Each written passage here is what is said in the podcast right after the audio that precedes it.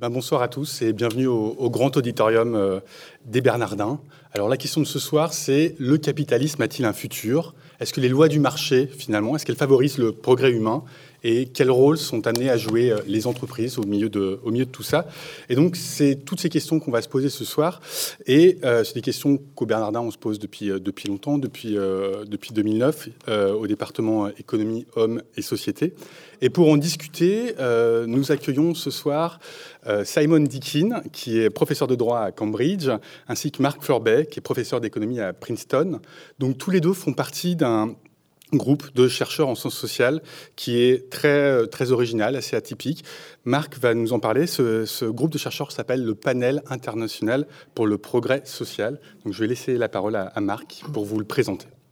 Eh bien, merci au, Bernardin de, nous accueillir. Effectivement, Simon et, moi euh, faisons partie d'un réseau de chercheurs, 260 euh, auteurs, euh, et autour d'eux, il y a des comités, donc il y a plus de 300 chercheurs du monde entier, de toutes les disciplines des sciences sociales, depuis la philosophie à l'économie, en passant par la sociologie, l'anthropologie, les sciences politiques et le droit, etc. Et dont l'objectif est de lutter contre la sinistrose de notre époque et d'apporter de l'espoir en regardant les possibilités de progrès social euh, à long terme, peut-être pas d'ici 5 euh, à 10 ans, mais un peu au-delà pour le 21e siècle. Est-ce qu'on peut repenser un modèle de société? Est-ce qu'on est à un carrefour historique qui permet de reprendre les choses euh, à nouveau frais, de regarder ce qu'on peut faire? On a l'impression qu'il y a un déficit de euh, transmission de la connaissance depuis le monde académique jusqu'au débat politique. Et en France, avec l'élection présidentielle, on, sent que le niveau du débat euh, peut peut-être être un peu relevé. Euh, et donc, on aimerait faire notre contribution pour que, pour que les, les citoyens s'emparent de, des questions de progrès social. Marc est un des coordinateurs de ce, panel et Simon est un des coordinateurs du chapitre 6 euh, que, prépare ce, panel, un chapitre consacré justement à la question qu'on se pose ce soir, le capitalisme a-t-il un futur? Euh, Donc pour, euh, répondre à nos, invités ce soir, deux personnes, Olivier Favreau d'abord, Olivier Favreau qui est professeur à Paradis Nanterre, il est également co-directeur du département économie et économie, hommes et société ici au, Bernardin. Olivier, donc il est auteur de nombreux ouvrages. Son dernier ouvrage, qui, enfin son dernier, son prochain ouvrage qui va paraître début octobre s'appelle Penser le travail pour penser l'entreprise.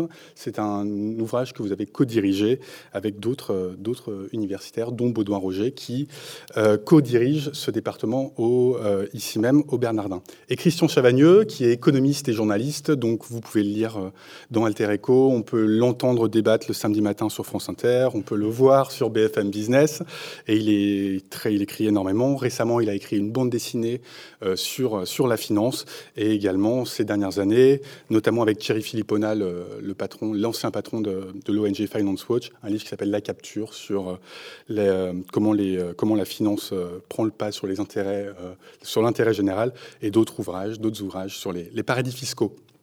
Donc je vous propose de commencer cette heure de, débat. Ensuite, après cette heure de débat, nous vous passerons la parole pour poser toutes les questions que vous souhaitez à nos intervenants. Donc on va parler du capitalisme et de son futur, mais peut-être que euh, pour parler de tout ça, il faut peut-être revenir sur poser une question très simple finalement.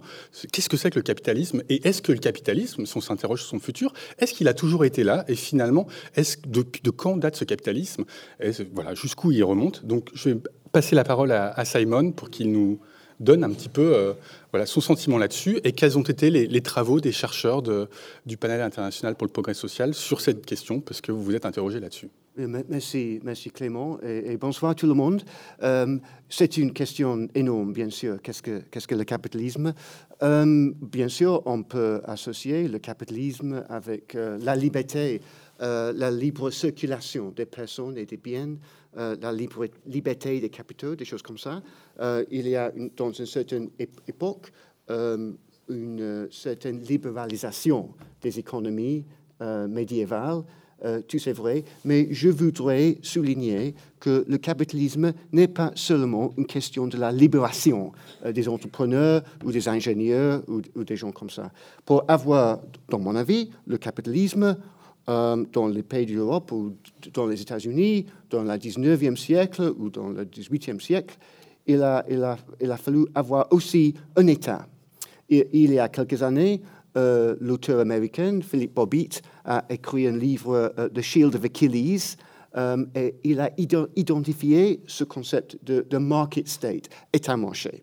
Euh, dans mon avis, euh, il y a toujours un État-marché où l'on observe le capitalisme. Quelles sont les fonctions de cet État? L'État doit constituer et doit identifier le marché et aussi limiter le marché. Donc, le marché et le capitalisme ne sont pas les mêmes choses. Il y a des marchés dans le capitalisme, mais ce sont des marchés constitués dans une certaine forme réglementé par un État qui a la capacité de faire ça. Sans un État avec de certaines capacités, on ne pourrait pas imaginer le capitalisme. Sans un État, sans des institutions, le marché ne travaille pas. Euh, on accepte maintenant dans l'économie euh, l'idée du marché qui euh, auto-réglemente, qui auto-ajuste. C'est l'idée dans les modèles très mathématiques, les modèles formels, on ne voit pas là le droit, on ne voit pas dans les modèles euh, l'État ou la monnaie ou des choses comme ça. Mais bien sûr, ces institutions existent en réalité. Même la notion du crieur qui a été utilisée par les économistes néoclassiques pour décrire euh, un aspect du marché auto-équilibrant, alors euh, le crieur, qui est mal traduit comme auctionnaire en anglais, le crieur, c'est une institution française créée par le droit, le code de commerce, dans la période euh, après la Révolution française. Alors, sous le marché, il y a toujours le droit, il y a toujours l'État. Et c'est un certain type de droit, euh, droit privé, droit public, constitué par un État de droit, rule of law state. C'est un type d'État assez particulier. L'État se limite. L'État se limite. Certaines parties de l'État limitent les autres le marché est protégé contre l'État, mais aussi contre la collusion, des choses comme ça, mais aussi dans l'État de droit. L'État est protégé contre le marché. C'est très important. Dans un État de droit, on ne peut pas vendre ou acheter la justice. Il y a des limites sur le principe du commerce. Alors, dans mon avis, toutes ces choses sont caractéristiques du capitalisme dans le sens moderne. C'est un capitalisme constitué par le droit, où il y a bien sûr l'éthique, la, moralité, toutes ces choses existent. Donc, le capitalisme n'est pas seulement la libération de tout le monde contre l'État. Merci. Marc? Euh, oui, je suis bien sûr tout à fait d'accord avec mon collègue, mais euh, j'aimerais insister sur le fait que la distinction entre économie de marché et économie capitaliste est importante, puisque le marché, c'est une institution qu'on a retrouvée dans de nombreuses euh, sociétés au cours de l'histoire, et la forme capitaliste, c'est une forme relativement récente à l'échelle de, l'histoire humaine et, un peu particulière. Alors qu'est-ce qu'il y a de, de particulier? Donc Simon a décrit cette complexe relation entre les institutions du droit, de l'État et la, forme libérée du marché, il y a quelque chose de, spécifique dans le capitalisme qui est la relation entre le capital et le travail. Le capital embauche le travail. Et ce qui se passe, euh, c'est la présence de deux marchés qui euh, sont intéressants à comparer. Il y a le marché du travail où euh, lorsque on signe son contrat de travail en tant qu'employé, eh bien, on obtient le droit, si je caricature un peu, mais on obtient le droit d'obéir, en quelque sorte. Euh, on, entre dans une relation de subordination avec, euh, avec l'employeur.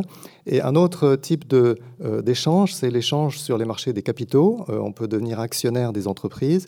Et lorsqu'on achète une action, on obtient le droit là encore je simplifie, de virer le patron de l'entreprise. On obtient le droit de, contrôler euh, les, sphères dirigeantes de l'entreprise.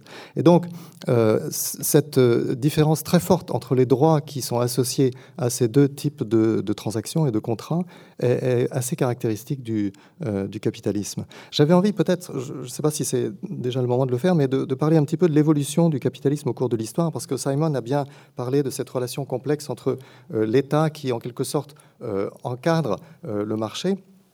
Euh, ce qui s'est passé au cours du 19e, 20e et, maintenant au début du 21e est assez intéressant. On a l'impression qu'il y a un cycle, et si on avait fait cette table ronde il y a, il y a 15 ans, on n'aurait peut-être pas dit exactement la même chose. On a l'impression qu'il y a un cycle assez typique qui est une phase de libéralisation où on autorise de plus en plus de, transactions, de, de, de, liberté possible pour les, pour les agents économiques qui conduit par différents canaux à une situation de crise. et donc chaque période connaît des crises d'une façon différente, mais les crises sont associées en particulier à la libéralisation qui a donné lieu à certains excès, et notamment des, des excès financiers. Et puis s'ensuit une phase de recadrage où l'État, en quelque sorte, retrouve son rôle ou reprend son rôle euh, d'encadrement euh, du marché. Et alors, ce qui est très intéressant avec la phase actuelle, avec la dernière crise euh, financière, c'est que le recadrage, on aurait pu croire qu'il qu'il ait commencé en 2000, 2010, 2011, et en fait, on voit qu'il a bien du mal à se faire, et donc on peut se demander si on n'est pas encore dans une phase de crise larvée qui risque de redevenir assez ouverte, parce que le recadrage est plus difficile à faire dans le contexte mondialisé. Et, donc, les, les États au niveau national ont du mal à se coordonner pour faire l'encadrement qui maintenant devrait être globalisé. Et ce qui a euh, poussé la dernière phase de libéralisation, c'est justement la mondialisation. Et donc, euh, et la mondialisation a été en partie euh, accélérée par la libéralisation. Et donc là, on est dans un contexte où ce nouveau cycle entre libéralisation, crise et recadrage, je ne sais pas trop dans quelle direction il va nous, nous amener. Le recadrage est plus, plus compliqué. Donc ça va être le moment de, de confronter un petit peu le, les, euh, ces avancées du, panel international pour le, progrès social à, nos, à nos, discutants. Euh, Olivier Favreau, euh, cette vision du panel, est-ce que vous la partagez? Et notamment, est-ce que cette, cette séparation qui est faite entre marché et capitalisme, est-ce qu'elle vous semble pertinente? Oui, cette vision, je la, je la, partage très, très largement et je voudrais dire que ce rapport, sur ce sujet comme beaucoup d'autres, apporte beaucoup d'éléments d'une grande finesse et d'une grande importance. Alors, euh, euh, distinguer économie de marché et capitalisme, à vrai dire, ça remonte à Fernand Braudel et on s'inscrit tous, je crois, dans joyeusement dans cette euh, tradition. Mais dans le développement que vous consacrez au marché, qui sont bien antérieurs au capitalisme, vous insistez beaucoup à juste titre, et c'est important que tout le monde le sache, sur la mécanique historiquement et techniquement très complexe des marchés et très diversifiés selon les types de marchés. Euh, Simon vient de dire que, euh, attention, le marché non seulement n'exclut pas l'État, mais suppose une infrastructure institutionnelle très variée selon les types de marchés et toujours très importante. Et vous voyez, il y a une infrastructure institutionnelle derrière les marchés. Alors là, ça introduit une idée qui est euh, soulignée tout au long du, rapport, qui est très importante, euh, il y a du non marchand dans le fonctionnement des marchés. Et même, pour dire les choses un peu brutalement, pour que les marchés marchent bien, il, faut beaucoup de non marchands. Et on voit tout de suite que ça va introduire un élément dynamique, puis il faudra le, raccorder tout à l'heure euh, au capitalisme, un élément dynamique euh, potentiellement très intéressant et d'ailleurs assez déstabilisant si le système économique, et ça sera le, le capitalisme, à l'extension du marché, la part du non-marchand risque d'être affectée au risque de mal faire fonctionner les marchés. Et l'élément dynamique va venir effectivement de la spécification du régime capitaliste à l'intérieur de, l'économie de marché. Et là, euh, là je, rejoins tout à fait la, définition, la caractérisation que vous en avez donnée, et on aura l'occasion de retrouver l'élément tout à fait essentiel qu'apporte euh, un mot qu'on n'a pas encore prononcé, mais qu'on va beaucoup prononcer dans les développements suivants, qui est le mot d'entreprise. Le capitalisme va prendre sa forme euh, moderne, définitive, avec l'entreprise. Bon, mais là, je, suis déjà en train d'anticiper. On, y viendra, Christian Chavagneux, peut-être sur l'importance du non-marchand dans le fonctionnement du marché? Euh, d'abord, merci au Bernardin de, m'avoir invité. Je ne suis pas universitaire, je ne suis pas chercheur, je suis juste euh, journaliste. Donc euh, voilà, je, trouve que c'est bien qu'il y ait encore des lieux. Il y, avait une vieille tradition française où on pouvait mélanger un peu les journalistes, les universitaires. Et merci au Bernardin de, me donner l'occasion d'y participer. Marc Florbet vous a décrit le programme du panel. Vous avez vu le nombre incroyable de chercheurs mobilisés partout dans le monde.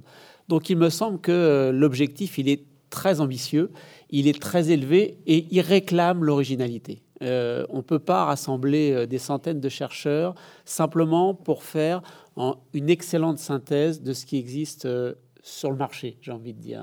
de ce point de vue, je trouve que le ton général du chapitre est trop défensif.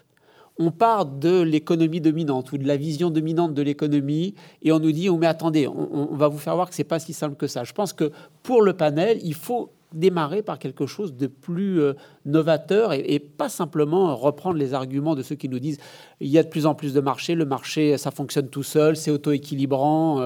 et non, regardez, c'est pas si simple le fonctionnement d'un marché. Pour qu'un marché fonctionne, il faut des institutions.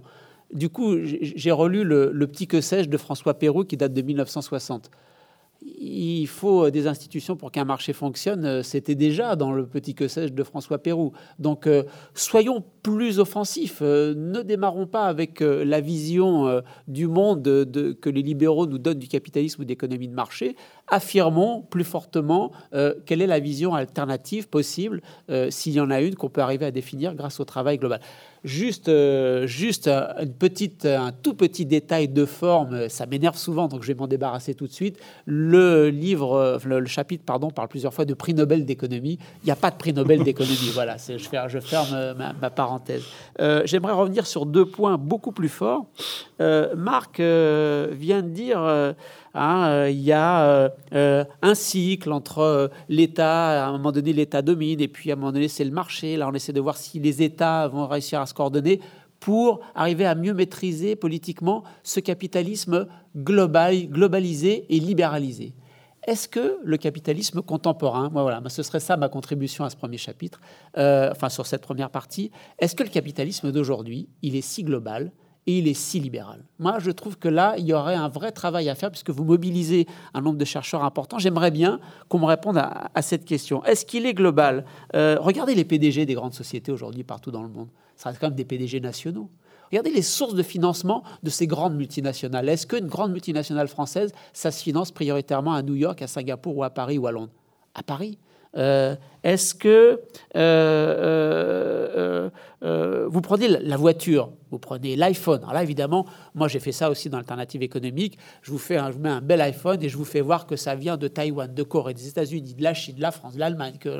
Mais quels sont vraiment les secteurs économiques qui sont mondialisés, ceux qui sont vraiment, qui rentrent vraiment, on y reviendra tout à l'heure, dans les chaînes globales de valeur ajoutée. Est-ce que c'est vraiment tous les secteurs ou est-ce qu'on n'a pas quelques secteurs économiques, certes un peu forts, industriels ou de services, euh, qui sont globalisés, qui euh, amènent de la concurrence mondiale? Mais est-ce que c'est une partie si importante de nos économies qu'on doit se dire attention, euh, le politique national est toujours bloqué parce que face à ces firmes mondialisées, ces firmes sont-elles si mondialisées que ça? Est-ce qu'on n'a pas gardé à l'esprit Kenichi Omae lorsqu'il y a quelques années, il nous, il nous euh, sortait son livre sur euh, la mondialisation et, des firmes et qu'on les États pouvaient plus rien y faire. Est-ce qu'on ne s'est pas laissé un peu trop avoir par ces films qui sont vraiment sont-elles si globalisées que ça? Prenons Coca-Cola. Coca-Cola, c'est vraiment la firme mondiale par excellence. Regardez la façon dont Coca-Cola s'organise.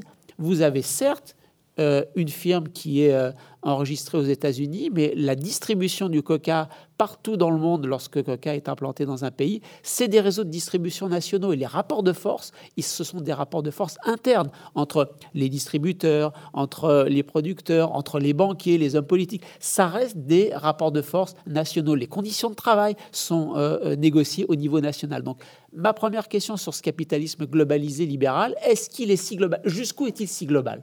Et moi, j'aimerais bien un peu de travail euh, quantitatif, je dirais, parce qu'il n'y a, a, pas de courbe, il n'y a pas de tableau dans, dans, ce chapitre.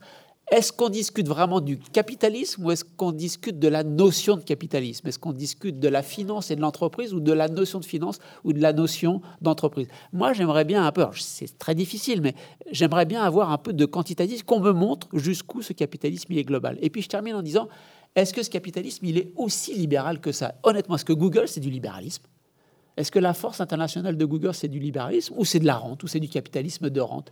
Est-ce qu'on n'est pas face au baron voleur euh, des États-Unis de la fin 19e, début 20e, avec des gens qui tournent un peu la loi, fiscale ou autre, euh, de monopole, etc.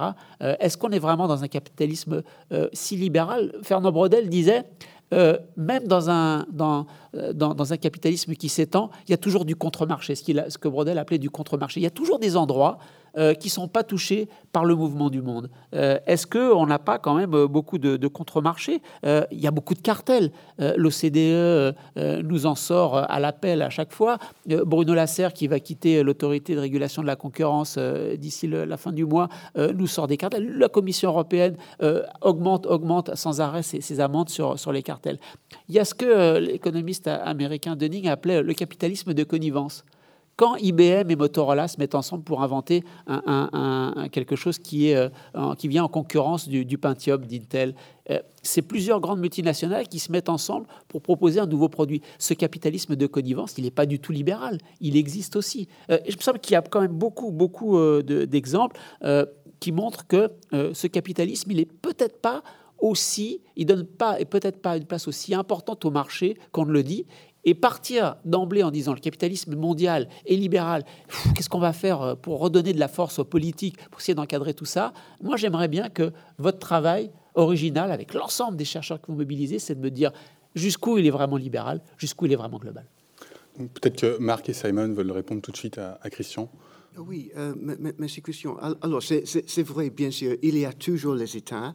Euh, nous n'avons maintenant un système global euh, du capitalisme, mais on peut observer que maintenant il y a un régime euh, transnational pour gouverner euh, les rapports entre les États et, et les entreprises, et, aussi les rapports d'un État à, un autre. Et maintenant, dans ce sens, les États sont soumis à un régime de concurrence grâce à la création de ces institutions euh, multinationales et transnationales, euh, l'Organisation mondiale euh, du commerce, etc., qui règle la compétition entre les États. Même en Europe, dans le cas de l'Union européenne, il y a la possibilité d'une compétition dans le droit fiscal ou le droit du travail entre les États. Et donc, c'est une pression assez, assez récente, peut-être après les années 70 ou les années 80, ce processus de changement, ces régimes transnationaux a, commencé.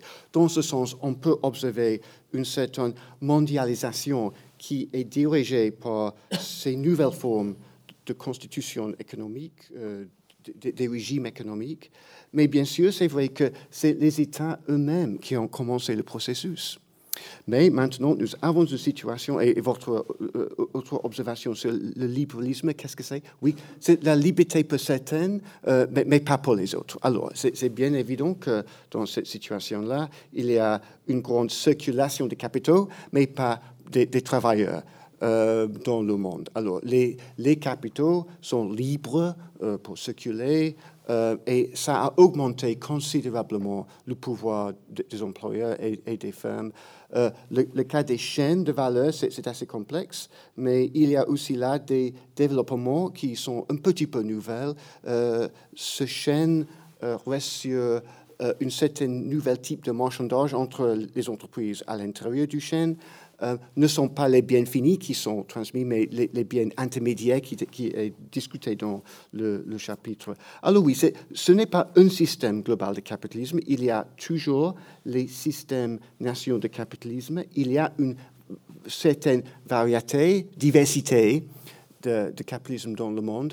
Et c'est utile, peut-être essentiel pour réformer le capitalisme? Si nous avons un système de capitalisme global, la réforme serait euh, impossible, je pense.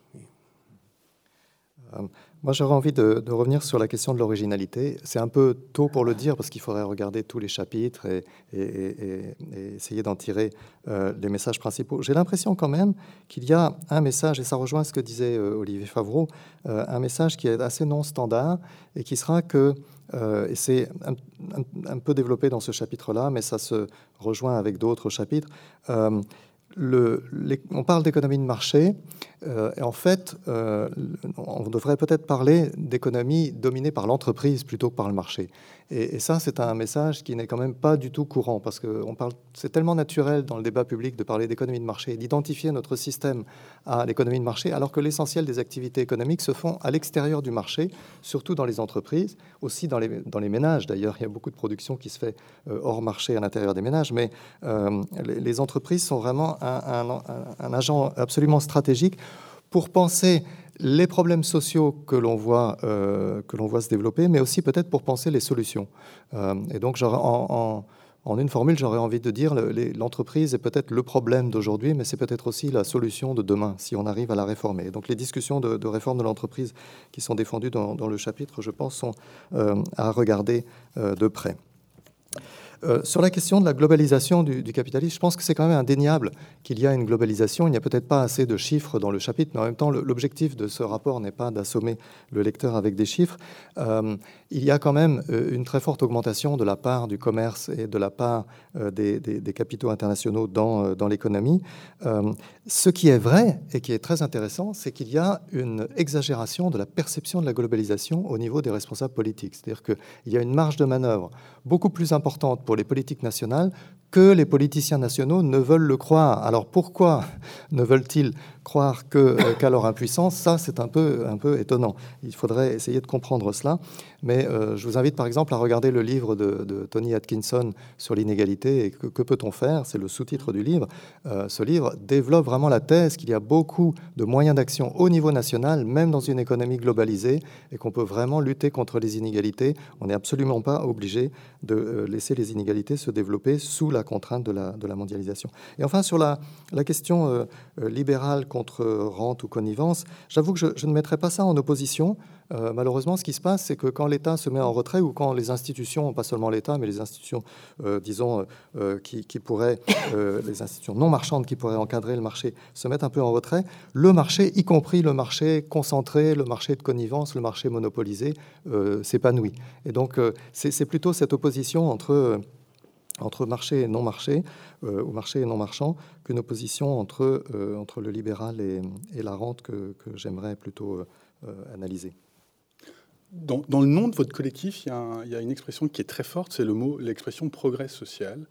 Euh, est-ce qu'on peut faire un lien entre capitalisme et progrès social? Puisque au début de ce mois, euh, il y avait euh, Angus Deaton, donc, qui, n'est donc pas prix Nobel d'économie, mais récipiendaire du, du prix de, la Banque de Suède en mémoire d'Alfred Nobel. Merci. qui était présent ici même au, Bernardin, qui a présenté son ouvrage traduit en français au PUF, qui s'appelle La Grande Évasion, et qui raconte finalement comment le monde, depuis le début du 19e siècle, donc finalement parallèlement à l'essor du capitalisme, a réussi à se sortir de, de cette pauvreté extrême. C'est ce qu'il appelle la grande évasion, c'est-à-dire un monde dans lequel euh, les parents ne sont plus assurés de voir mourir un de leurs enfants durant leur vie, un monde dans lequel la maladie, euh, on arrive à lutter, où l'expérience de vie augmente très fortement, etc. Est-ce qu'on peut finalement faire un lien entre ce progrès social et le capitalisme?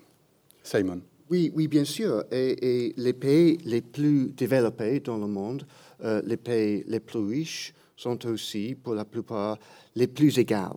Et quand on examine euh, l'histoire euh, du capitalisme, on peut observer, après le commencement de l'industrialisation, dans la Grande-Bretagne par exemple, une augmentation des inégalités dans le 19e siècle. Ce processus a été renversé au commencement du XXe siècle et on observe là dans pratiquement tous les pays. Il a été beaucoup discuté par des économistes du, développement dans les années 50 par Arthur Lewis et Simon Kuznets, qui ont prédit, comme Angus Deaton maintenant, que le capitalisme euh, va euh, baisser les inégalités.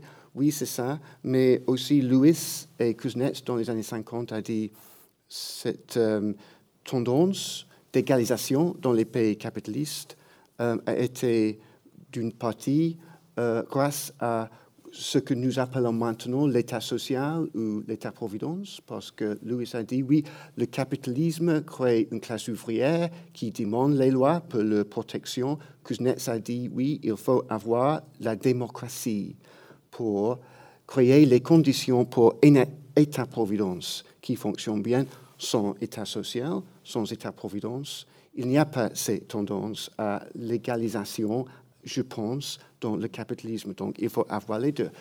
Maintenant, Thomas Piketty et ses collègues ont identifié le renversement, encore une fois, du tournant vers l'égalité au commencement des années 70 dans les États-Unis, dans les années 80 en Europe. Pourquoi? Il y a une grande érosion de l'État social, de l'État-providence dans ces pays.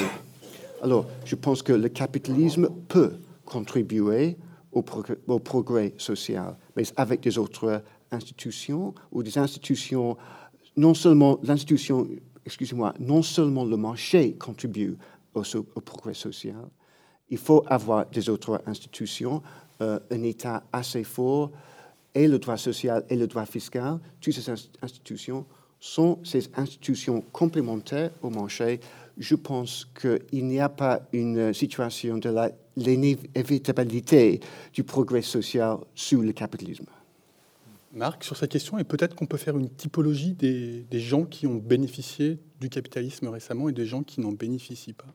Oui, si on regarde les, dernières années en particulier, il y a un, économiste de la Banque mondiale, Branko Milanovic, qui a fait une comparaison euh, des, gains dans les différentes portions de la distribution des revenus à l'échelle mondiale euh, entre 1998 et 2008, donc juste avant la, crise.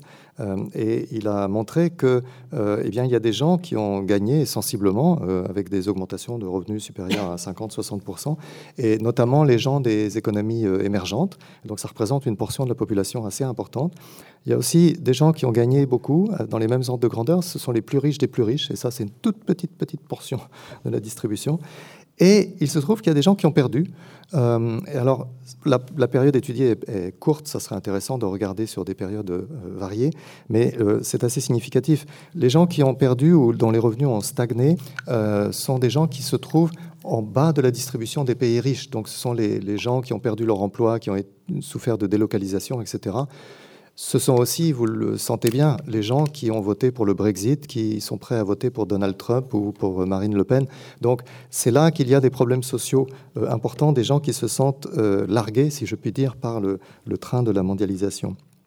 Et enfin, il y a aussi des gens qui ont perdu du côté de l'extrême euh, pauvreté euh, euh, au niveau mondial. Donc les plus pauvres des plus pauvres aussi n'ont pas bénéficié. Donc ça, c'est un, problème qui est bien mis en lumière par Angus Deaton dans son livre. il y a un gros problème de rattrapage. Donc les pays émergents ont, rattrapé les premiers échappés, qui étaient les pays qui sont maintenant les pays riches, mais il reste encore, notamment en Afrique, de nombreux pays qui, sont, qui sont à la traîne et c'est un, un, sérieux problème.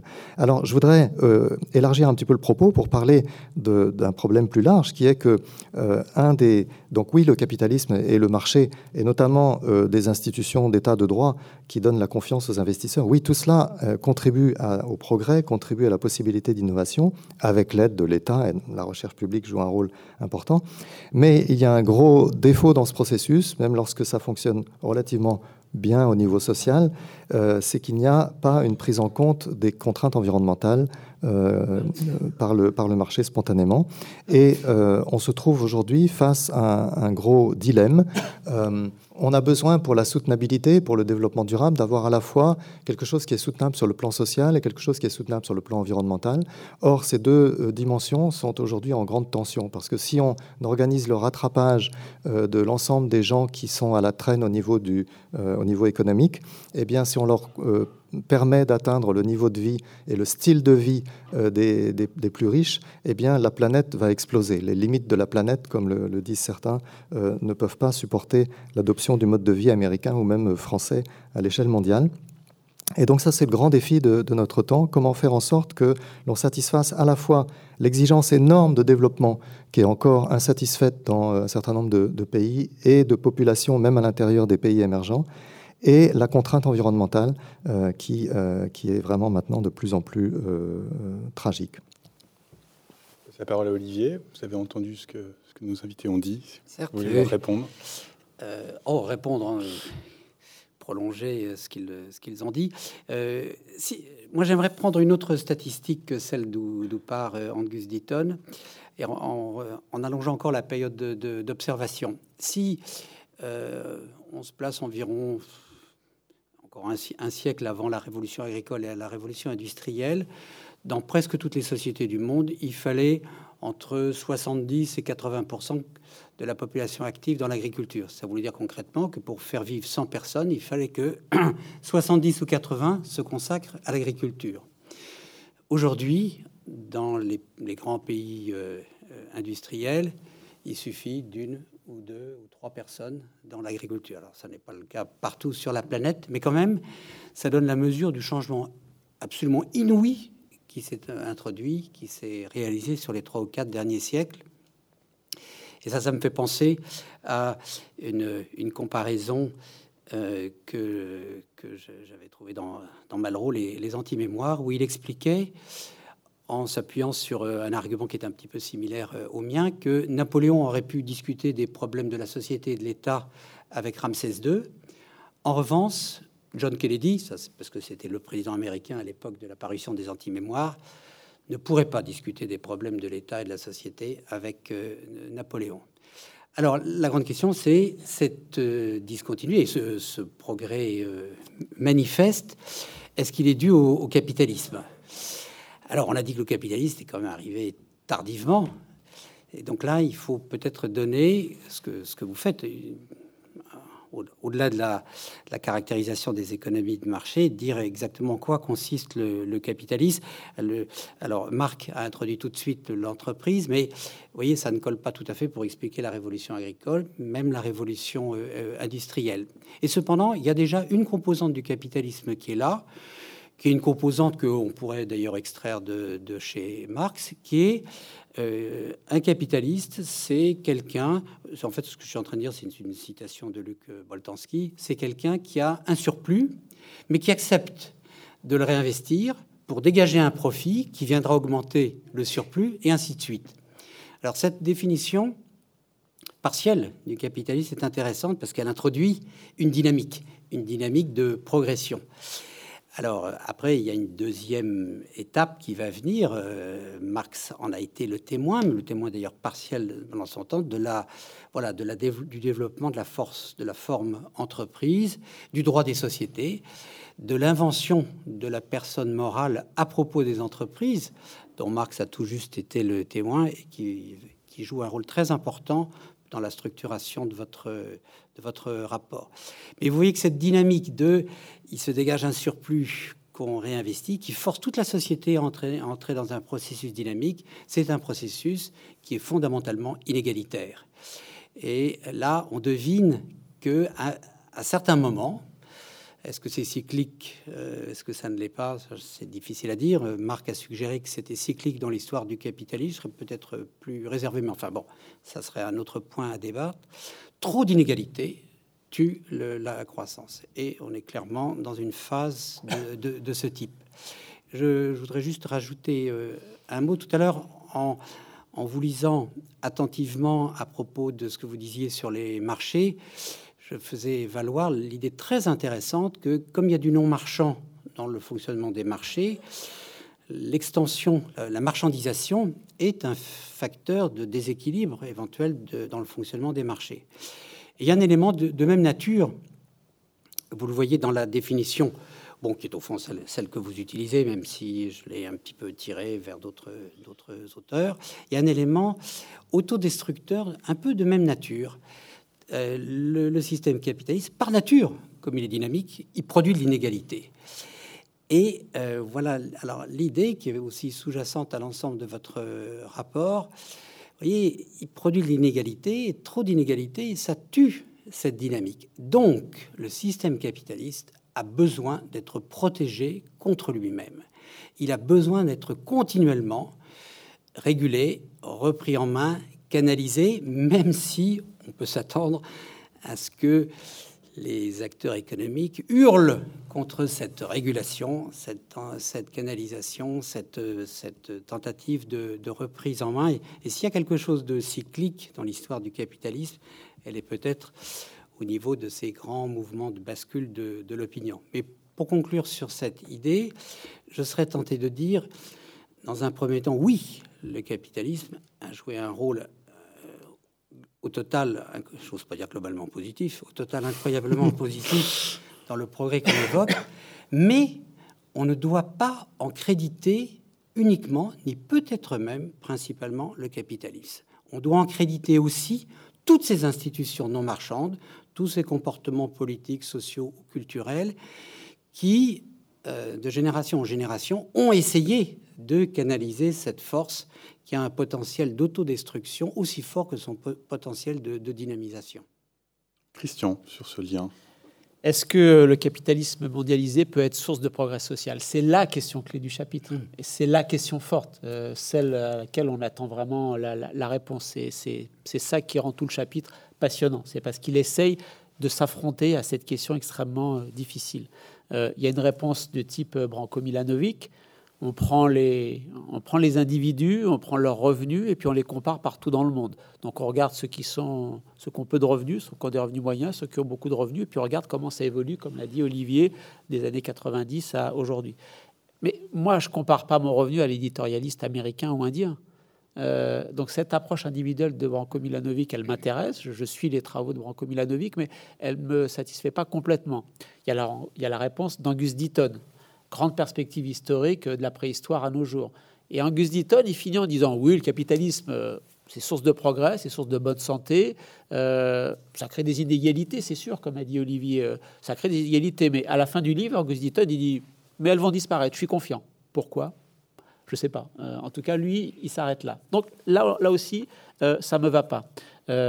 Euh, ces inégalités, il va falloir qu'il y ait des, des, processus institutionnels qui permettent de les encadrer, sinon le capitalisme va, va s'auto-détruire et donc il y a besoin d'institutions. Daniel Rodrigue, à la fin des années 70, au début des années 80, écrit un papier en disant Tiens, c'est marrant, je fais, je vais faire une petite relation économétrique. Plus les États sont ouverts, plus il y a d'États-providence. Plus les marchés sont ouverts dans un pays, plus il y a d'États-providence.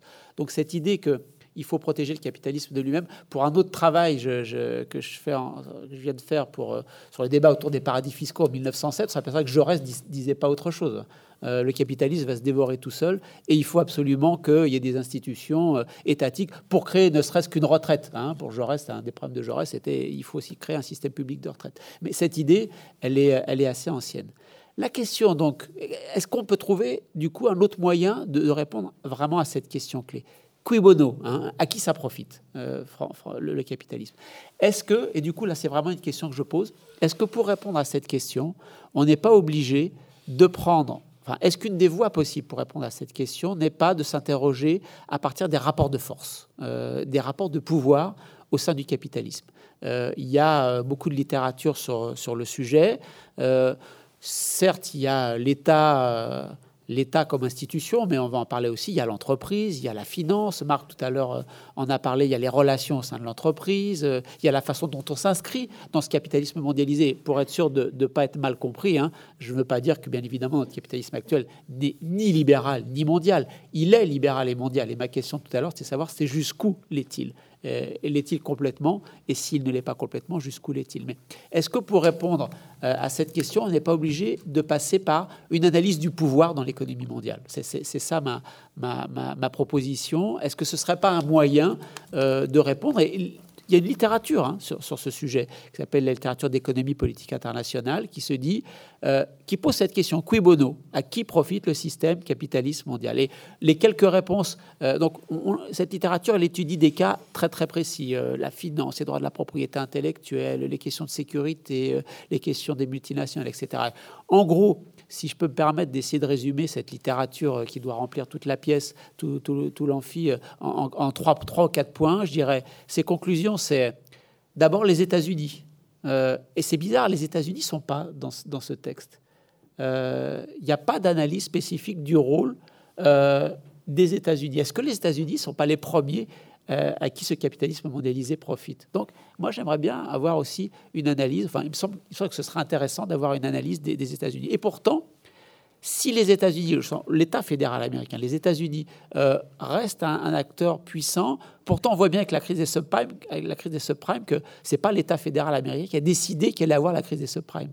Donc même si les États-Unis, dans l'ensemble du concert des États, restent les plus puissants, moi je ne crois pas du tout à la légende, hein, je pense que l'hégémonie perdue des États-Unis est une légende. Donc, les premiers points, les États-Unis restent forts, mais même les États-Unis ont perdu du poids face à ces acteurs privés dont parle beaucoup le chapitre et euh, on y reviendra tout à l'heure quand on parlera du, capitalisme financier, du rôle de l'entreprise. Là, c'est vraiment le, cœur de l'analyse originale, il me semble, du, chapitre. Mais euh, même les États-Unis ont perdu du poids face aux acteurs privés. Les acteurs privés, pourquoi? Parce que euh, leur, canal, leur canaux d'influence passent par quoi? Je vais terminer avec ça ils peuvent écrire les infrastructures de ce capitalisme mondialisé. Ce sont des acteurs privés aujourd'hui qui définissent les normes comptables internationales. Et la comptabilité, c'est toute la représentation qu'on a, nous, extérieure des entreprises. Et cette comptabilité, ces normes comptables internationales, elles viennent d'où? Ce sont des acteurs privés qui l'écrivent avec leurs propres intérêts, leurs propres motivations, qui ne sont pas forcément euh, les intérêts et les motivations qui peuvent servir l'intérêt général. Il, euh, peuvent influencer, c'est plus classique, euh, les lobbies. Je ne sais pas si vous avez vu cette lettre du Business Roundtable. Euh, après, vous savez qu'Apple a donc fait est, sous le coup d'un redressement fiscal de 13 milliards euh, d'euros de la part de la Commission européenne. Le Business Roundtable, qui est une association professionnelle de, des grandes multinationales américaines, a écrit une lettre à la commissaire européenne, Verstager, et à tous les dirigeants euh, des, des, 28 pour dire mais c'est un scandale, le, je ne caricature pas, vous allez changer ça, vous allez revoir votre décision et vite fait, sinon on n'est pas content le, ton est extrêmement agressif, il est combinatoire, et on voit bien que ces associations professionnelles, elles essayent d'exercer euh, par leur lobby, par leur puissance politique, de, faire que ce capitalisme mondialisé va profiter à leurs adhérents. Vous avez, euh, j'en ai parlé tout à l'heure, euh, les partenariats stratégiques, les cartels qui vont faire que ce capitalisme mondialisé va d'abord servir les intérêts des entreprises et de leurs actionnaires. Et puis vous avez la capacité à écrire les règles du jeu mondial. Mais qui a décidé que euh, un médicament, ça devait avoir 15 à 20 ans de droit de la propriété intellectuelle? Mais qui a décidé que quand j'écris un bouquin, il va falloir attendre 75 ans avant qu'il soit dans le domaine public? Euh, c'est vraiment euh, là on est au cœur des rapports de force dans ce capitalisme mondialisé. Et je ne peux pas dire c'est monsieur machin ou monsieur truc ou la classe moyenne ou les plus riches ou les moins riches. Euh, là, il faut que j'aille chercher Ditton, Milanovic, Piketty, etc. Mais il me semble que pour répondre à cette question, est-ce que le capitalisme mondialisé euh, permet le progrès social. Il faut répondre à la question à qui ça profite et à qui ça profite. Il me semble que l'une des façons de faire, c'est d'analyser les rapports de force internationaux. Bah justement, continuons là-dessus, continuons sur l'importance des entreprises et la mutation des entreprises. Comment est-ce que finalement, on a parlé du poids, de l'importance, est-ce qu'elles sont si importantes que ça? Est-ce qu'on peut parler d'économie par l'entreprise? Tout à l'heure, l'expression a été utilisée dans le débat. Simon. Non, bien sûr. Euh, le, phénomène de l'entreprise est absolument essentiel euh, au capitalisme et si on étudie l'évolution, euh, l'histoire de l'entreprise, là, il y a une certaine c'est une question très, très importante que l'on doit étudier, oui. Et si on veut comprendre, par exemple, par exemple pourquoi est-ce que nous avons vu le capitalisme euh, développer euh, dans l'Angleterre et, non dans des, pays, par exemple, euh, du monde musulman, c'est bien possible que la stabilité des entreprises dans les pays d'Europe, dans les pays du Nord global, et la manque de, cette stabilité dans les autres régions du monde, en Chine ou dans le monde musulman. Par exemple, l'économiste, l'historien Timur Kuran a écrit sur ce sujet.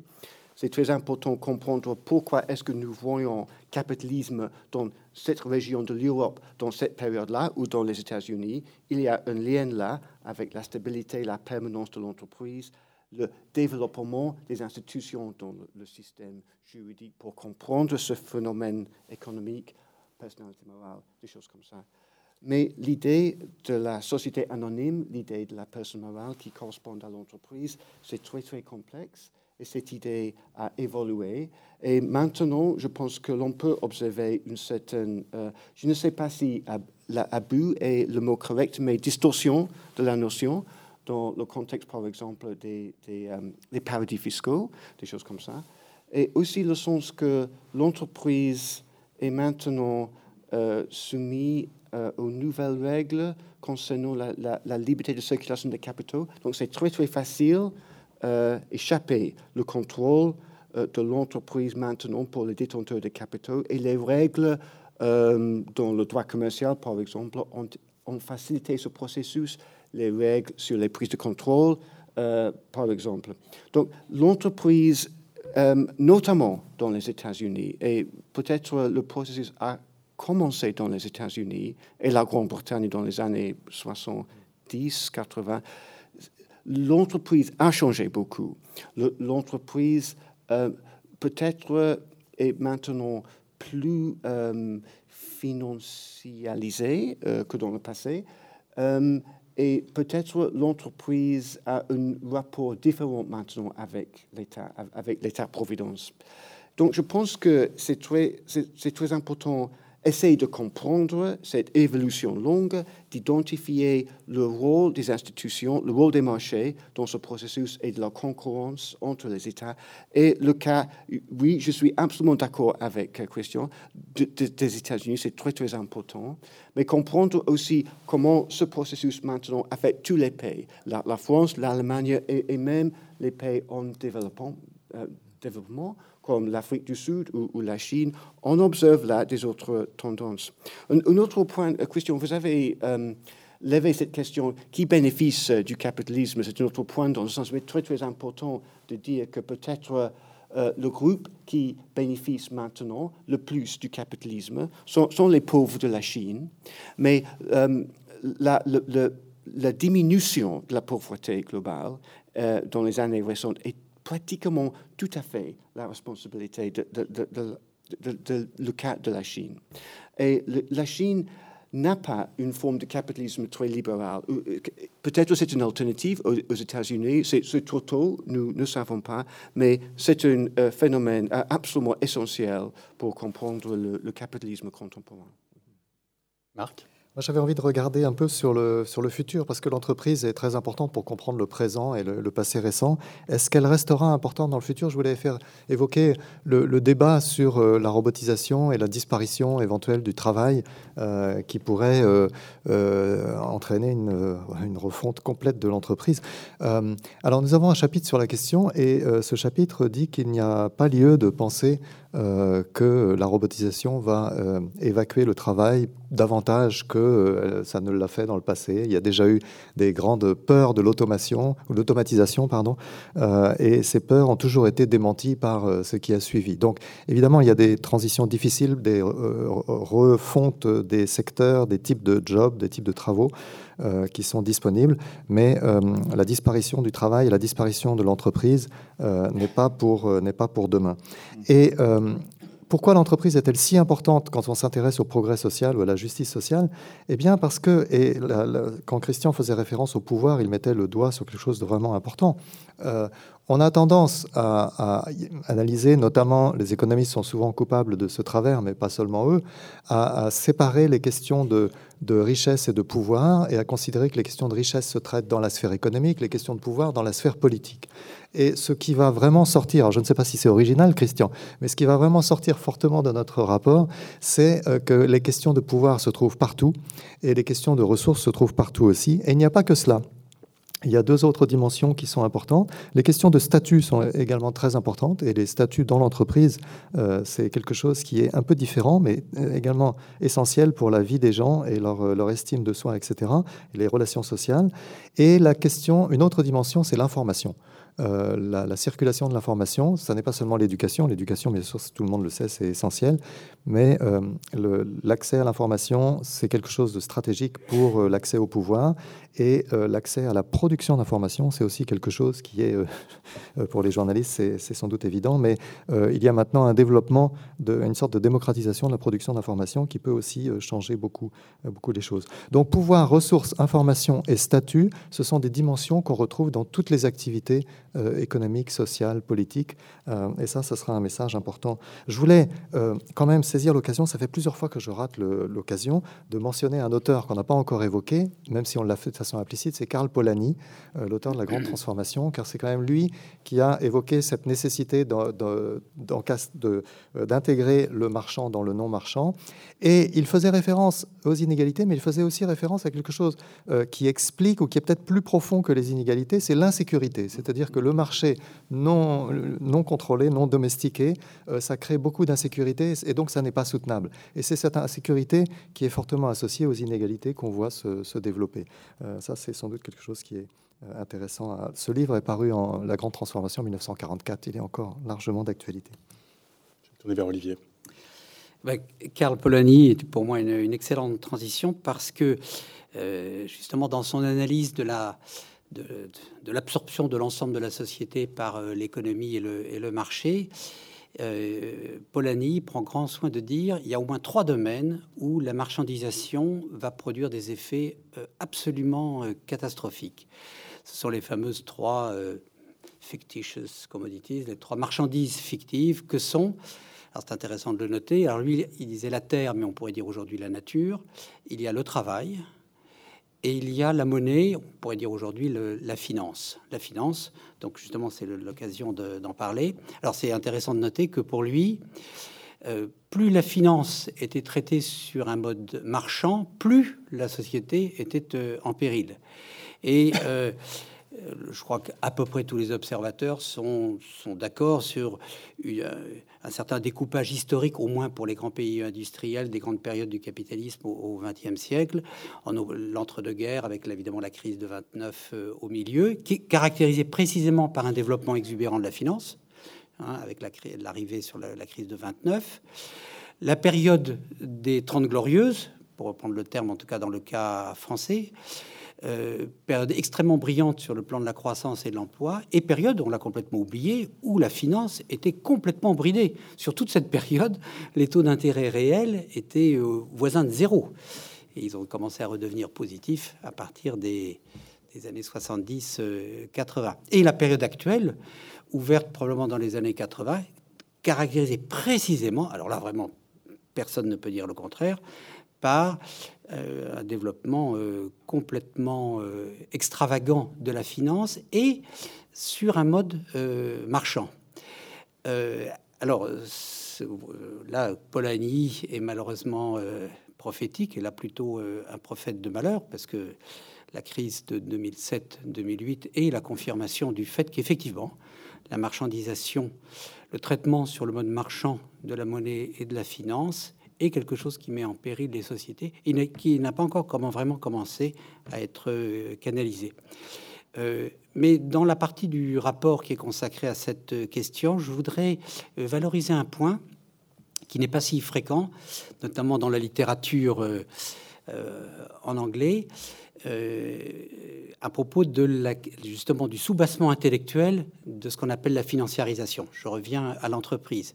Dans ce chapitre est dit, et ce n'est pas si fréquent que ça, hélas, encore une fois dans le monde des idées qui est dominé par la culture anglo-saxonne, il est rappelé que les actionnaires ne possèdent pas l'entreprise, et cependant, c'est la grande idée directrice de toute cette période de la financiarisation.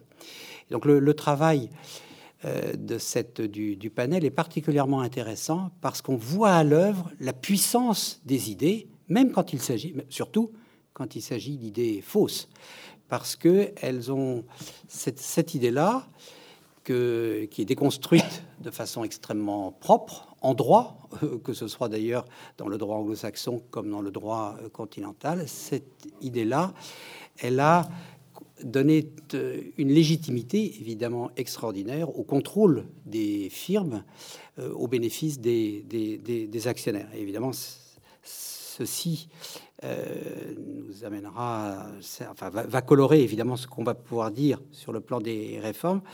je voudrais juste rajouter un point sur ce, sur ce sujet, c'est que derrière ce grand basculement euh, intellectuel qui s'est produit à partir des années 70 et 80, là je reviens sur la, question de la globalisation de façon plus générale, il y a eu une perte de pouvoir des, États, y compris euh, l'État américain, par rapport aux très grandes firmes.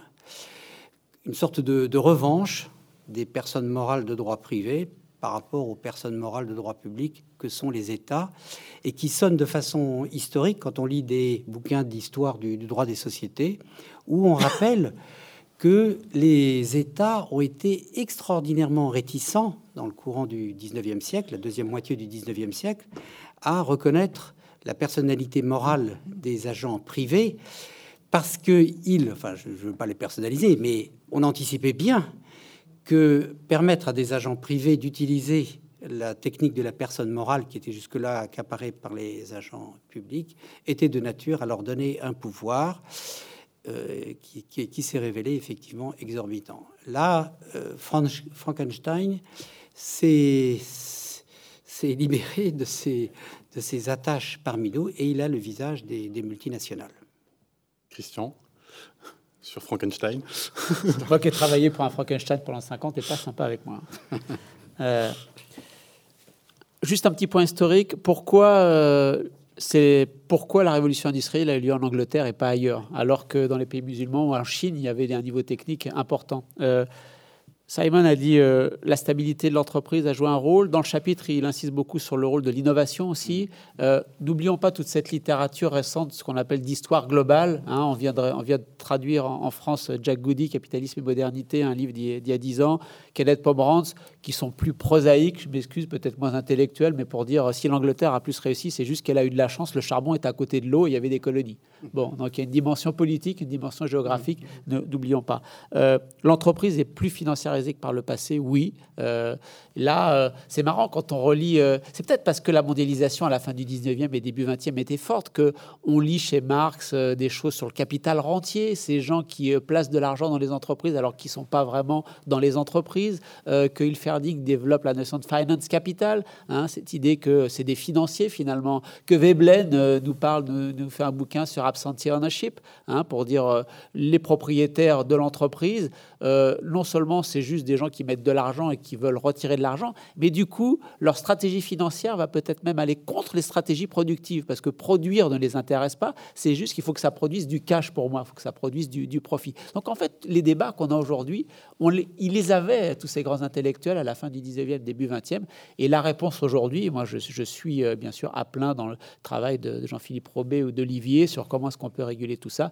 Il faut, euh, bon, Olivier pourra mieux le, détailler que, moi, il faut euh, réencadrer juridiquement ce pouvoir de la personne morale des, institutions, euh, des, entreprises. Il faut constitutionnaliser le droit, euh, des, euh, les pouvoirs des, grandes entreprises. Après tout, on a peur du pouvoir de l'État, on a fait des constitutions pour encadrer les pouvoirs des États. Ben, si on a peur du pouvoir des multinationales, faisons des constitutions qui encadrent le pouvoir des multinationales. J'en dis pas plus. Olivier est au cœur de, tout ce travail, donc euh, je le laisserai si ça vous intéresse développer on peut quand même faire des choses. Euh, les multinationales se développent à partir euh, des années 50, à partir de la fin des années 60. On voit vraiment 70, 80, ça explose, ça, monte vite, 90, ça explose. Et pourtant, en France, à la fin des années 90, on fait les 35 heures. En 2002, on fait les 35 heures. Donc si vraiment les multinationales ont tout gagné, c'est impossible, en théorie, les 35 heures. Et pourtant, on les fait. Donc, quand même, il reste des espaces de dimension euh, nationale qui permettent aux États, quand même, d'agir. Un dernier point sur, euh, la finance, euh, vraiment la finance, les marchés financiers. on peut, à mon avis, il y a un triangle d'incompatibilité. On ne peut pas avoir à la fois la stabilité financière, la libéralisation des marchés et le crédit à moindre frais. les périodes de libéralisation, ah oui, ça met de la concurrence entre les acteurs, donc ils vont chercher à nous donner du crédit spéculatif ou pas spéculatif à moindre frais, mais du coup, on va perdre en stabilité. Et qu'est-ce qu'a fait Roosevelt? Euh, qu'est-ce qu'ont fait les grands pays quand ils ont suivi Roosevelt euh, après la, Deuxième Guerre mondiale? Eh bien, ils ont, euh, ils ont choisi de ne pas libéraliser. Ils ont encadré les marchés, ils ont, ils ont donné du pouvoir de monopole à trois ou quatre établissements bancaires en France. Alors, bien sûr, comme ils avaient un pouvoir de monopole, eh ben, on n'avait pas le coût du crédit le plus bas, mais c'est pas grave, on a gagné la stabilité financière. On ne peut pas avoir les trois en même temps. Et la force de Roosevelt, ça, comme, dit Gardiner Means, qui était un, un des personnes du Brand Trust, un de ces groupes d'économistes et de juristes qui, euh, qui étaient autour de lui. On n'a pas vraiment changé le monde, on a changé la représentation du monde. Et oui, ils ont changé la représentation du monde. Ils ont fait comprendre que euh, dans les choix politiques, c'était pas le euh, crédit à moindre coût qui était le plus important, c'était la stabilité financière. Et puis un, dernier point, Simon s'interroge beaucoup dans, dans, le chapitre sur comment est-ce qu'on peut vraiment réguler ces financiers, ces, ces, grandes banques, tout ça. Il nous dit faut remettre un peu d'éthique et de morale euh, dans, leur comportement. Euh, moi, la grande multinationale dans laquelle je travaillais pendant cinq ans, c'était une grande banque internationale je peux vous dire que si j'en allais voir le PDG, qu'on il faut remettre un peu d'éthique et de morale, il dit, bien sûr, monsieur Chavagne, bien sûr, on va en mettre plein. Euh, ça n'a pas changé grand-chose. Je suis plus prosaïque, vraiment plus prosaïque. Quand je regarde historiquement euh, les grandes banques internationales, quand il y avait des crises, est-ce que nous, contribuables, on a dû payer pour éponger les crises ou est-ce qu'on n'a pas dû payer? Bah, La différence, c'est que quand les banques, elles ont beaucoup de capital pour se financer, elles se financent avec beaucoup de capital, et bien quand il y a des pertes, c'est leur capital qui éponge chez les actionnaires qui trinquent et c'est moins l'État. Quand il n'y a pas beaucoup de capital, comme c'était le cas dans les années 20, comme c'était le cas juste avant la crise de 2008, eh bien, c'est nous qui devons venir éponger. Donc moi, ma réponse, elle est plutôt simple. Il euh, faut demander beaucoup de capital aux banques. Voilà. Tout à l'heure, Olivier disait qu'il faut euh, que, le capitalisme doit être protégé contre lui-même. Donc finalement, je vais me tourner vers, vers Simon et, Marc. le capitalisme, on a vu, hein, c'est une matière vivante, c'est une matière en, constante mutation. Comment il va évoluer là bientôt? Et puis surtout, euh, bah, qu'est-ce qu'on en fait? Et comment on, comment on essaye de le contrôler, de le maîtriser Oui, euh, on, observe évidemment les, les, cycles euh, dans le capitalisme, comme Marc a dit, et aussi dans la réglementation du capitalisme. Christian a, mentionné Veblen et Marx. Euh, dans le 19e siècle, évidemment, à la fin du siècle, on peut observer la globalisation ou l'impérialisme. Euh, on observe aussi la financiarisation dans cette époque-là. Bien sûr, euh, après ça, il, y avait une grande réaction. Donc, je, pense qu'il y a toujours les, solutions pour contrôler le capitalisme et nous savons très bien certaines solutions euh, qui ne sont pas les solutions euh, démocrates. Ce sont, des solutions des régimes euh, autoritaires. Et ces solutions, on a essayé, essayé de, trouver des solutions dans le XXe siècle avec le fascisme et le communisme. La question pour nous, il, me semble, est comment développer des solutions dans, à l'intérieur des structures des États démocratiques des États libéraux. C'est évidemment difficile contrôler le capitalisme et maintenir le libéralisme et la démocratie. C'est la question. Marc, et peut-être notamment sur le, quel rôle confier à, à l'État, aux non-marchands? Oui, je, reviendrai sur la question de, des contraintes liées à la globalisation, mais le rôle de l'État peut euh, recevoir différents modèles. Donc, euh, il y a une classification traditionnelle de l'État-providence euh, qui a été faite par Esping Andersen et qui distinguait la formule anglo-saxonne où l'État joue le rôle de voiture-balai. En gros, on laisse le marché et les agents économiques se débrouiller et puis on, récupère ceux qui sont perdus sur le bord de la route. Il y a l'État corporatiste bismarckien qui fonctionne sur le mode de l'assurance lié au statut sur le marché du travail, donc qui malheureusement n'est plus tout à fait euh, possible aujourd'hui avec la diversité, des, la complexité euh, du marché du travail, la diversité des situations. Et donc, ils n'ont sans doute pas une formule d'espoir. Euh, la formule voiture-balai n'est pas non plus très satisfaisante dans la mesure où elle ne s'attaque pas aux, inégalités les plus profondes. Alors, il y a euh, un chapitre dans le rapport, euh, je dois l'avouer, qui est vraiment euh, en faveur de la solution scandinave, donc c'est la, social-démocratie, et qui pousse des arguments intéressants pour défendre ce, modèle. alors, une des caractéristiques de ce modèle, c'est la négociation centralisée entre partenaires sociaux pour maintenir des échelles de, de salaire assez resserrées et des écarts de salaire entre les secteurs et entre les, entreprises qui soient faibles, ce qui a de grands avantages en matière de diffusion des technologies modernes euh, et en matière bien sûr de préservation euh, d'un niveau réduit euh, d'inégalité. Et, également qui permet à ces économies scandinaves d'être ouvertes au grand vent du commerce international, d'être compétitives grâce à ces, efforts de, modération. Alors, le chapitre est malgré tout lucide sur le fait que cette formule repose sur euh, une attitude coopérative de l'ensemble des partenaires, et c'est quelque chose qui n'est pas forcément exportable dans la France, qui est connue pour être un pays de la défiance, par exemple. C'est sans doute difficile à, imaginer. Mais alors, ce que je voulais dire, c'est que ces trois modèles ne sont peut-être pas les seuls qui sont sur le menu pour le futur.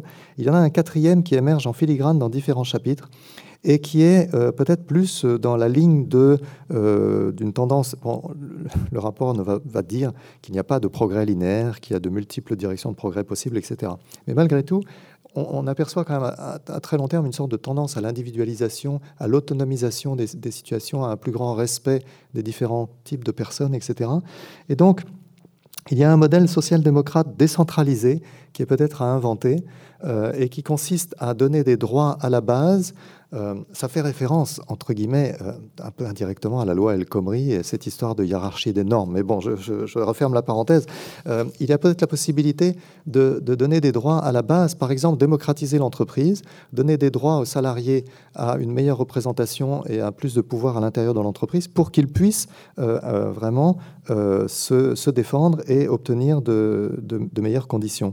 Alors, ce modèle social-démocrate décentralisé n'a pas les avantages du modèle centralisé en matière de euh, resserrement des écarts de salaire entre entreprises, etc. Donc il y a, des choses sans doute à, penser. Euh, il n'est peut-être pas aussi robuste face à la euh, concurrence internationale et on peut imaginer que si la France, par exemple, se décidait à imposer une constitution dans les entreprises pour partager le pouvoir entre les partenaires, entre les, contributeurs à l'entreprise, contributeurs de travail avec les contributeurs de, capital, euh, il y aurait un gros problème de fuite des capitaux. Donc c'est quelque chose qui reste à, creuser. Mais cette idée euh, de chercher un modèle social-démocrate décentralisé qui ne protège pas les gens par un parapluie étatique global, euh, universel, mais qui protège les gens en, leur donnant des droits à la base pour chacun, c'est quelque chose qui, qui va, je pense, être creusé davantage dans, le rapport, et notamment quand on écrira la synthèse du rapport. Olivier.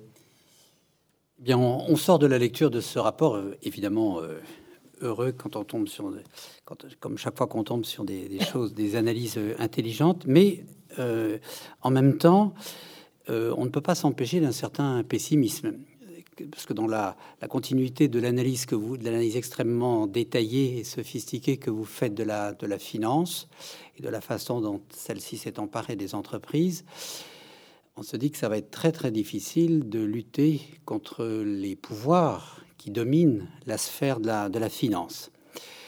Alors, il y a le côté de l'État et du coup, il y a le côté de l'entreprise où on se dit peut-être que là, quelque chose est possible. Les États ont quand même des marges de manœuvre.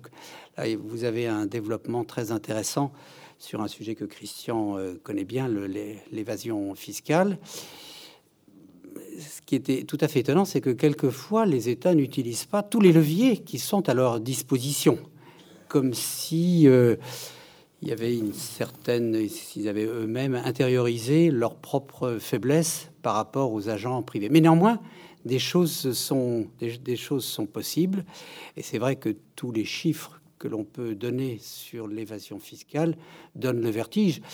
Euh, si on pouvait faire évoluer les choses favorablement dans ce domaine, quand on voit les ordres de grandeur euh, en jeu, le nombre de problèmes qui seraient réglés dans la gestion publique euh, nationale est vraiment impressionnant. Mais peut-être que le, point le plus intéressant, puis alors qui nous va droit au cœur ici dans cette maison, qui finance, et c'est d'ailleurs pour moi l'occasion de manifester ma, reconnaissance, qui finance depuis euh, ça va bientôt faire euh, huit ans, des recherches sur l'entreprise et la place de l'entreprise dans le système économique. Il semble que l'entreprise, c'est peut-être un maillon faible, si on, peut, dire, du système de force du capitalisme euh, financiarisé. Et euh, vous évoquez toutes sortes de, réformes possibles, et elles rejoignent tout à fait celles, que, celles qui sortent des ateliers du Collège des Bernardins. Euh, je pense à la question de la constitutionnalisation, le traitement des, multinationales, où là, effectivement, Jean-Philippe Robet, Antoine Lioncan, Stéphane Vernac viennent de publier un, bouquin euh, anglais sur cette, auquel tu as contribué. Euh, où sont analysées et proposées des techniques pour encadrer les possibles excès de pouvoir, enfin les possibles et probables excès de pouvoir, voilà, des personnes morales de droit privé que sont les multinationales, euh, sur le même modèle qu'on l'a fait au 18e et au 19e avec les excès de pouvoir des personnes morales de droit public que sont les, les États. Mais il y a d'autres composantes que l'on peut faire bouger dans le monde de l'entreprise toujours avec l'idée que peut-être que la sphère de la finance est, hélas, trop puissante pour être affrontée euh, directement, euh, en tout cas pour toutes les puissances de taille moyenne, et qu'il faut peut-être contourner l'obstacle en essayant d'impulser une autre dynamique à l'intérieur des entreprises, par exemple en élargissant l'objet social de, l'entreprise. On a dit du mal de l'entreprise financiarisée, mais en même temps, l'entreprise d'ailleurs sans laquelle il n'y aurait pas de capitalisme, est une invention euh, historique absolument incroyable, sans laquelle, bah, sans laquelle, à vrai dire, il n'y aurait pas cette table ronde sur les progrès et les inégalités qu'engendre le système économique dans lequel nous vivons. Euh, je voudrais enfin rejoindre dans les choses qui peuvent être faites, qui sont même presque à portée de, main. Ce qu'a évoqué Marc Florbet là très euh, rapidement. Euh, bien sûr, on aimerait tous avoir des entreprises euh, responsables socialement et vis-à-vis de l'environnement. Et on entend beaucoup de discours extrêmement sympathiques, extrêmement sympathiques, mais ces discours ont une efficacité limitée tant que ça ne s'accompagne pas d'une modification du système de pouvoir de gouvernance dans les entreprises. Et il y a, par exemple, une chose très simple qui peut être faite. Marc Florbet a évoqué, mais il est vrai sur un autre registre, mais après tout, ça fait partie du paysage scandinave. Il a évoqué le modèle scandinave, il y a le modèle allemand de codétermination, c'est-à-dire d'entrée significative des représentants des salariés dans les conseils d'administration. Euh, il est évident que si, par un effet d'imagination, un coup de baguette magique, les entreprises des, grands pays fondateurs de l'Union européenne avaient tous un tel système, il était évident que l'Europe ne serait pas soumise à cette force de désagrégation qu'amène la, finance. Donc il y a des choses à faire et peut-être que l'entreprise est un point particulièrement intéressant et en tout cas c'est une des conclusions originales qui ressort du rapport, en tout cas du chapitre qui nous avait, qui était l'objet de notre réunion ce soir. Christian, vous avez euh, vivement hoché la tête quand Olivier disait oui, l'entreprise, c'est clé. Toutes les réflexions qui sont menées ici sont, vraiment clés. Ça fait partie des rares domaines où il y a une pensée économique de gauche originale qui est en train de se développer, à mon sens. C'est vraiment, euh, on trouve ça nulle part ailleurs, et euh, c'est vraiment une source très, très, très importante. Si vous venez au Bernardin régulièrement, je pense que vous en avez déjà entendu parler. Et si c'est pas le cas, il faut absolument vous jeter sur différents livres. Olivier a fait des petites synthèses sur des petits livres qui résument tout ça. C'est une vraie originalité et le rapport reprend cette originalité. C'est, à mon avis, un, des points forts vraiment de la réflexion qu'on peut avoir sur le capitalisme. Euh, deux détails et deux choses un peu plus fortes. Euh, les marchés financiers sont contrôlables à mon avis, les, grandes banques internationales, les marchés financiers sont contrôlables. Ce pas des grosses bêtes euh, qu'on n'arrivera jamais euh, à, maîtriser. Les, marchés les acteurs principaux des marchés financiers euh, sont les banquiers, ou s'ils ne sont pas les banquiers, ils sont financés par les banquiers. Une bonne régulation bancaire, et moi j'y reviens, hein, j'ai travaillé cinq ans dans une grande banque internationale, une bonne régulation bancaire avec beaucoup de capital et des superviseurs. C'est-à-dire une fois que vous avez des règles, des gens qui viennent tous les jours vous embêter pour savoir si vous appliquez bien les nouvelles règles, avec ça on peut contrôler euh, les grandes banques internationales. Honnêtement, c'est pas des gros acteurs qui vont euh, euh, nous faire sortir le financement de la dette publique française pour aller nous punir et partir ailleurs. Non, non, je pense qu'on pourra en discuter dans le débat si vous voulez, mais je pense qu'on peut vraiment contrôler les grands acteurs de la finance. deux points plus forts sur l'avenir du capitalisme. un sur ce qu'on appelle, euh, ce que les économistes appellent secular stagnation, hein, l'idée que peut-être pour les 25 prochaines années, on est coincé dans un taux de croissance autour de 1%. Euh, il y aurait deux explications à ça, une, par l'offre et une par la demande. Celle par l'offre, c'est euh, de dire oui, il y a encore des innovations aujourd'hui, mais l'histoire repasse pas deux fois les plats. Quand vous passez de la diligence au TGV, Là, vous faites des gains de productivité vraiment importants. Quand vous passez de la réservation de votre billet de TGV à l'agence du coin à la réservation par Internet, vous gagnez du temps, mais voyez bien que les gains de productivité que vous allez faire, c'est pas du même ordre que quand vous passez de la diligence au TGV. Donc, euh, oui, il y a encore des petits gains de productivité, mais ils sont moins forts que par le passé. Les gros gains de productivité à faire, ils ont déjà été faits. Et euh, quand vous passez un peu plus de temps sur votre smartphone euh, pour jouer à Pokémon Go, honnêtement, ça ne fait pas progresser l'économie.